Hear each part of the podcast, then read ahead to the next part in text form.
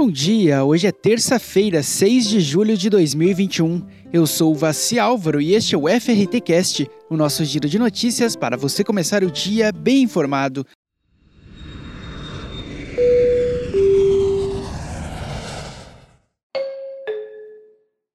Programa de hoje, São Paulo chega a 97% dos hotéis abertos em maio.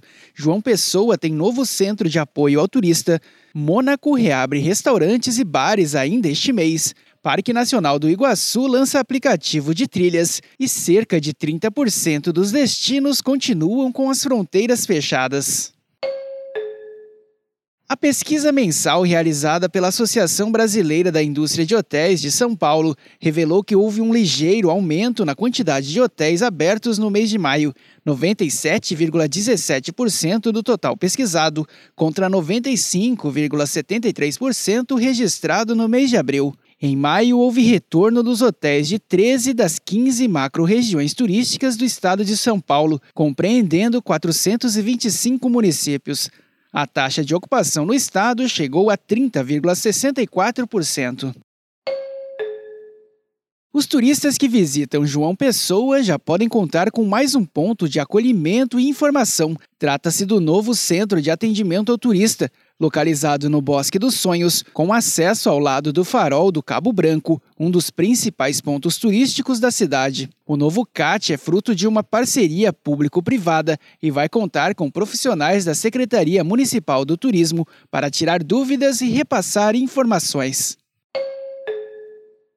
Destino conhecido por sua oferta luxuosa de hospedagem e turismo, o Principado de Mônaco, na Europa, está pronto para receber novamente visitantes. A partir deste mês, diversos estabelecimentos reabrem, entre eles os famosos bares e restaurantes, que estão fechados desde meados de 2020. Todos os locais prestes a voltar a receber turistas precisam contar com o certificado Monaco Safe, que reconhece o Principado e esses estabelecimentos como opções seguras para o viajante. Será lançado nesta quinta-feira o aplicativo Bora Parque Nacional do Iguaçu, que vai oferecer aos visitantes, em caráter experimental, diversos conteúdos relacionados à educação ambiental, à cultura e à história da unidade de conservação, de maneira lúdica e acessível, contemplando também pessoas com diferentes deficiências. O visitante poderá baixar o aplicativo e receber informações enquanto caminha pelo patrimônio natural da humanidade.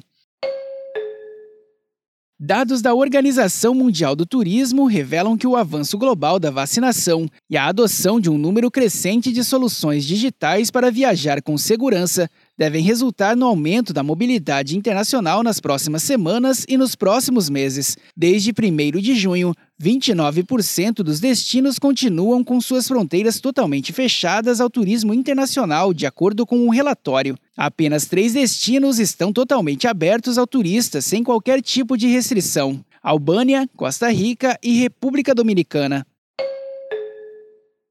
E por hoje é só. O FRT Cast é uma produção da FRT Operadora. Acompanhe a gente pelas principais plataformas de conteúdo. Amanhã tem mais. Até lá!